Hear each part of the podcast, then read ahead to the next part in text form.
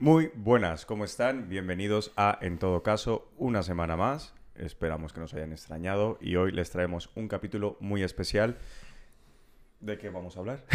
Muy buena pregunta. Pues no sé si sabéis, chicos, que el 6 de octubre nuestro supremo intérprete de la Constitución, Juan. eh, también ¿Quién Juan es el supremo intérprete de la Constitución? y el presi, bueno, en octubre Juan en sus exámenes de constitucional, cuando no tenía ni idea, bueno, se, se aventuraba en el mundo de la interpretación del texto constitucional, Ah, ¿no? el intérprete del que hablan. Creo que se llama Joan Manuel Serrat. Es que hablan mucho de él en la tele, que es intérprete no sé qué vaina. ¿Es ese man? Juan Manuel Serrat. nuestro Tribunal Constitucional Ah, emitió, Sí. lo siento, decepcionarte, eh, emitió la sentencia 169-2021 por la cual declaraba constitucional eh, la prisión permanente revisable, esa famosa pena que trajo tanto, tanta controversia desde su publicación en 2015 hasta la actualidad. Cierto. Siempre con unas condiciones, bueno, que las condiciones de constitucionalidad son básicas, como por ejemplo, porque todo versa un poco en, en parte por la interrupción, bueno, la suspensión de la pena o la concesión del tercer grado.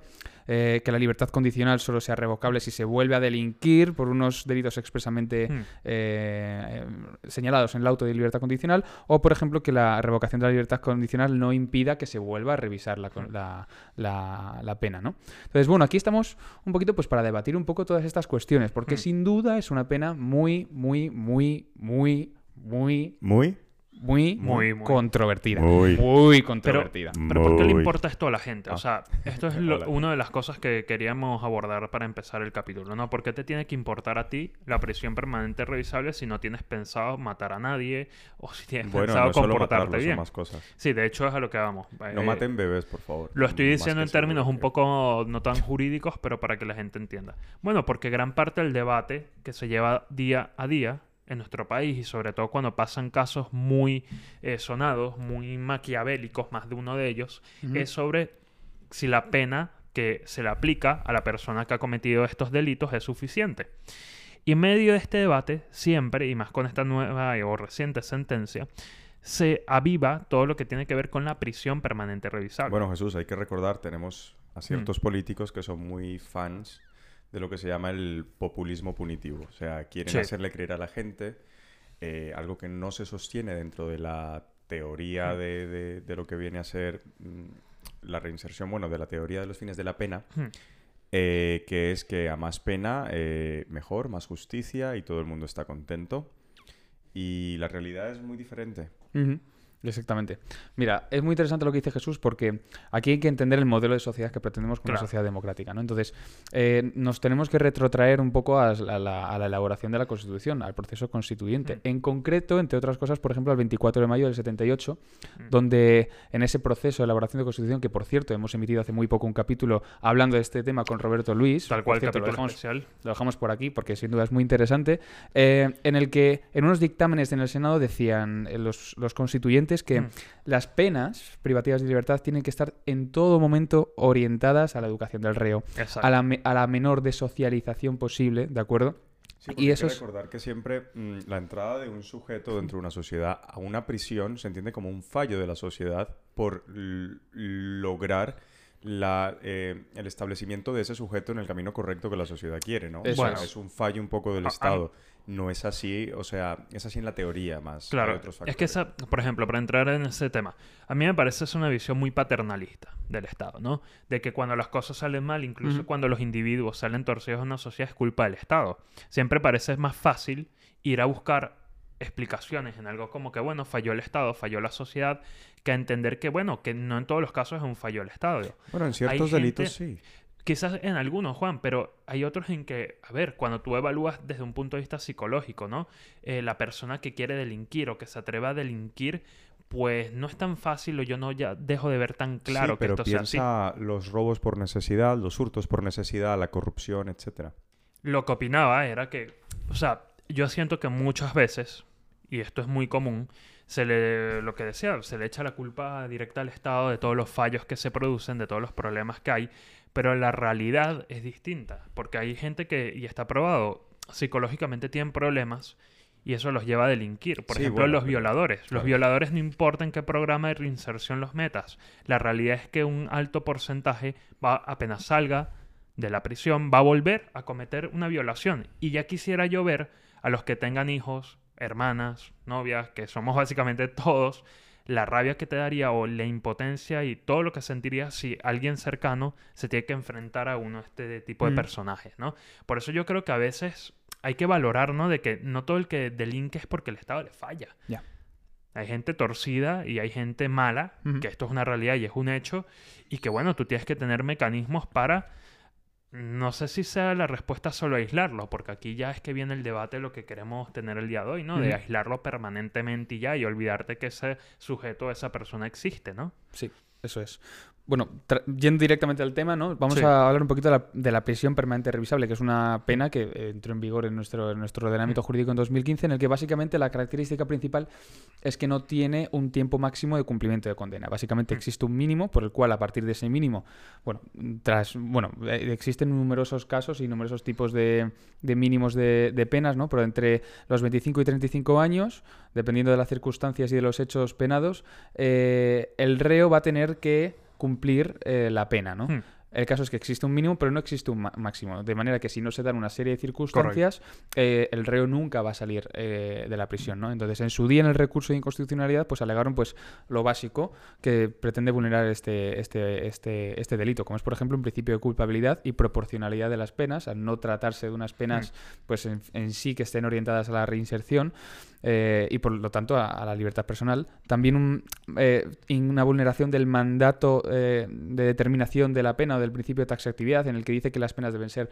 claras, eh, eh, deben- Precisas, etcétera. Y por último, el mandato básico, que es el mandato resocializador del 25.2 de la Constitución Española, en el que, claro, si tú no estableces un máximo, un, un máximo de cumplimiento de la pena, claro, si tú mantienes a un reo toda la vida, ¿cómo, cómo, es cómo imposible pretendes...? resocializarlo. Eso, claro. es imposible resocializarlo. Sí, pero esas dudas se pueden atacar justo como lo hizo el Constitucional, que lo hizo de diferentes maneras. Con atacar quiero decir contrarrestar dichas dudas dándoles un Sí, sentido- Sí, argumentar jurídicamente. Exacto, dándoles un sentido constitucional, como por ejemplo, eh, el primer ejemplo que diste, ¿cuál, cuál fue? Bueno, eh, uno de los Principio primeros. culpabilidad y proporcionalidad de las penas. Claro, en la proporcionalidad de las penas, mm, lo que va a decir el Constitucional es que se trata de delitos bastante graves. Bueno, ¿qué, qué va a decir? No, que es exactamente lo que dicen Sí, que- sentencia, que trata de de, hecho, delitos sí. de- especialmente graves, etcétera. O, por ejemplo, el principio de seguridad jurídica o la taxatividad de las penas, que, que va por ese, por ese camino.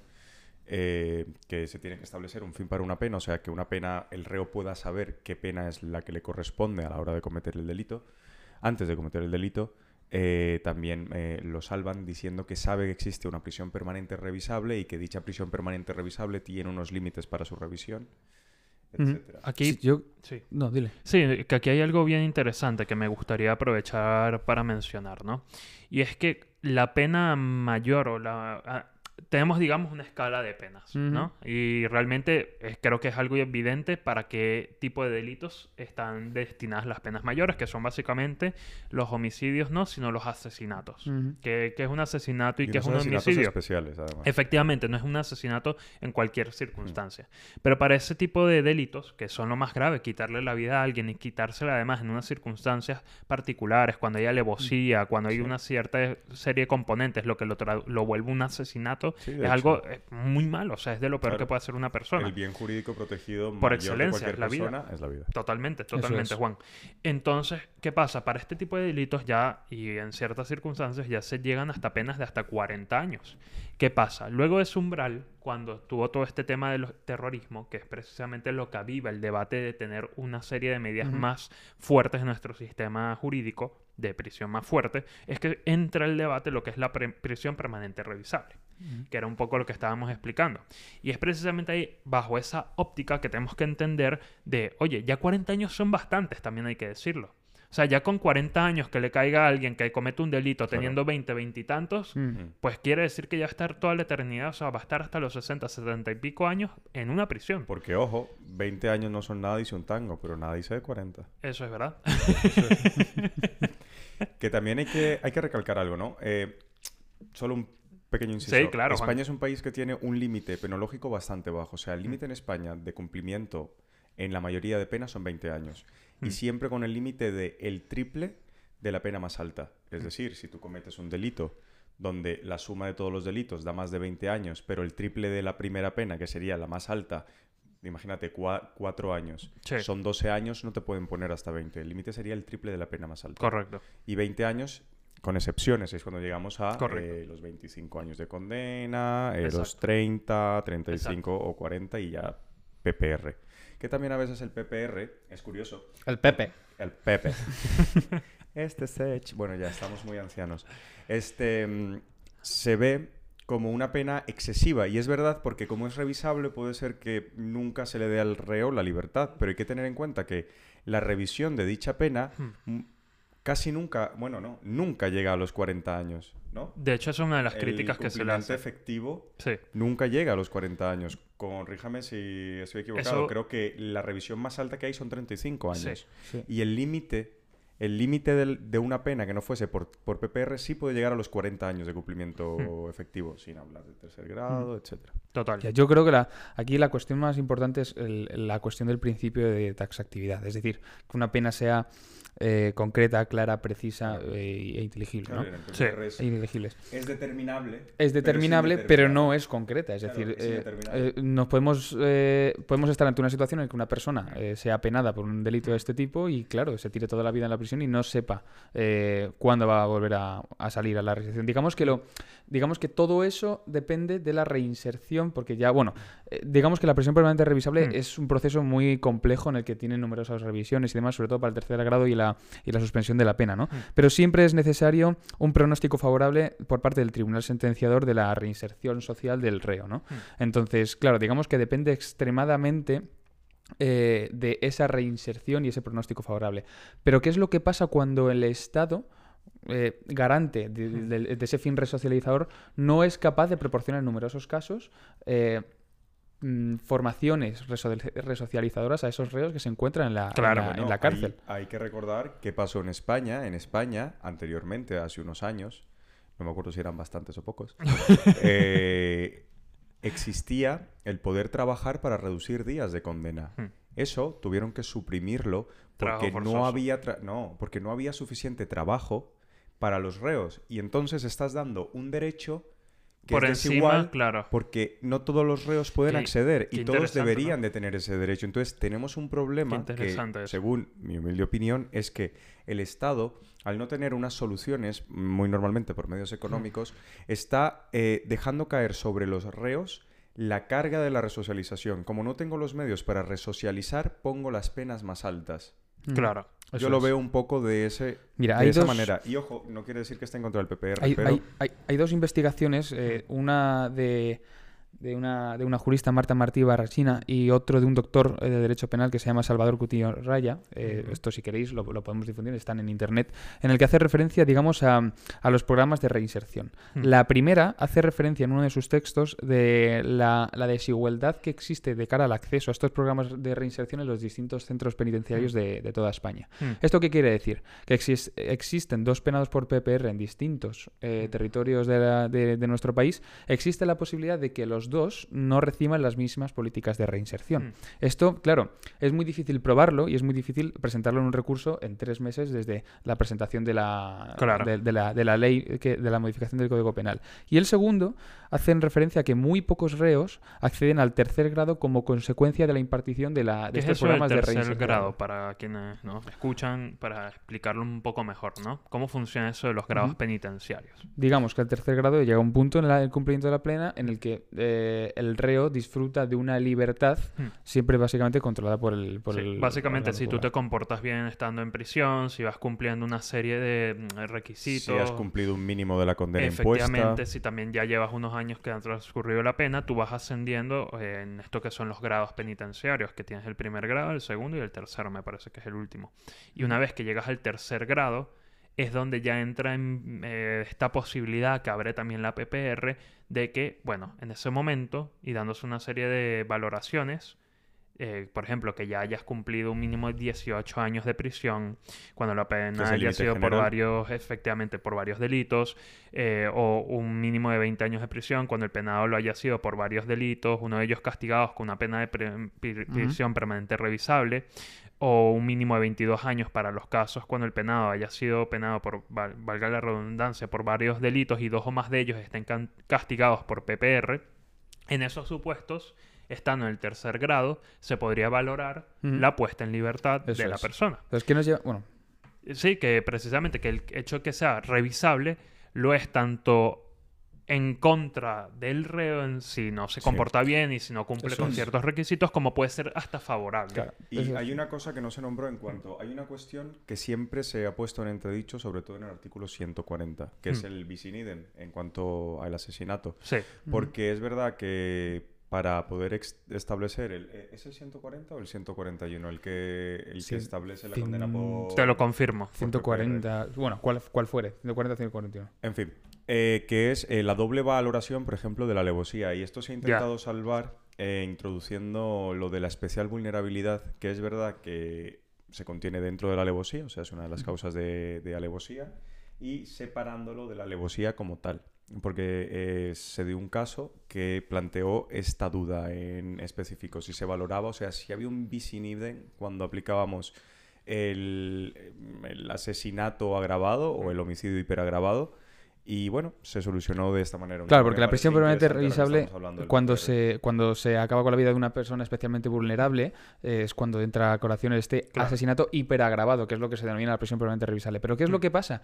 Que es que para agravar el homicidio al asesinato es necesario, entre otros presupuestos, la alevosía. Sí. Entonces, ¿de qué, ¿de qué forma se utiliza la alevosía cuando la propia vulnerabilidad de la persona Claro. para hiperagravar el asesinato Hmm. se puede utilizar dentro de, un concepto para agravar el homicidio Para- al asesinato como alevoso? Es Claro. decir, Claro. un niño de seis meses en el que tú de manera sorpresiva o lo, lo- lo tiras por la ventana, Hmm. claro, es que No la, tiene la- de defensa. claro, la propia vulnerabilidad implica la alevosía de la grabación del homicidio al asesinato. No sé O sea, si di- dicho de otra manera, ¿no? bien. Sí, no, dicho de otra manera.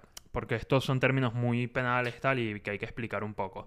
Alevosía es cuando tú disminuyes los medios de defensa de una persona para garantizar el cometer el homicidio, transformándolo en un asesinato. Sí. Es decir, un niño de seis meses que no tiene mecanismo de defensa alguno, per se por ello, Exacto. y por dependiendo de los medios que te valgas, pero casi siempre va a ser así, el no tener mecanismo de defensa, eh, el asesinar, el matarlo, va a derivar en un asesinato. Pongo otro ejemplo. Yo voy y le sirvo a Juan un café y, unas- eh, y le echo veneno.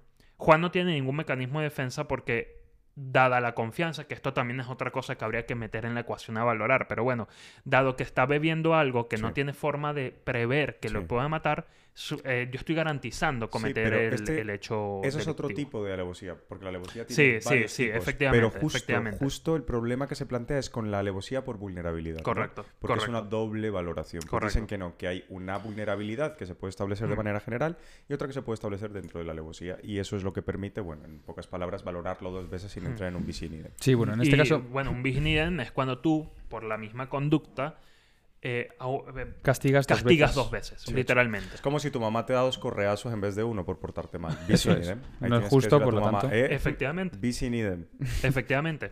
Y la mamá ya tira el látigo y dice, bueno, per- perdóname, perdóname, lo Claro. siento muchísimo. Que ojo, que esto es una de las cosas El que caso- los doctrina, la gente de la doctrina penal más Eso es. debate en De, cualquier de hecho, punto. ni el propio ni el propio Tribunal Supremo se aclara cuando existen distintas mm, eh, sentencias donde se valora de forma distinta esta, este non bis in idem y esta especial vulnerabilidad. Hay una en la que dice que eh, la especial vulnerabilidad no implica indefensión, con lo Mm. que la especialidad vulner- la especial vulnerabilidad no abarca todo el, el- el tipo de indefensión. Y luego hay otra sentencia, ya las pondremos si, si, la- si la- alguien la solicita, que que mm, por el hecho de enmarcarse en una víctima de especial vulnerabilidad, independientemente de la alevosía, pues Mm. Se, se- se encuentra dentro del tipo de la prisión permanente revisable por, por, por los hechos objetivos de encontrarse dentro de un, de un marco de especial vulnerabilidad. como Total. por ejemplo, un señor mayor o, una, o un bebé. ¿no? Mira, hay una reflexión que quería ya dejar para ir cerrando el capítulo de hoy, que de hecho estábamos Juan y yo en una clase en la Universidad Autónoma y uno, un profesor un día llega a clase y nos explica una cuestión que en verdad yo nunca había escuchado y que me pareció fantástica, ¿no?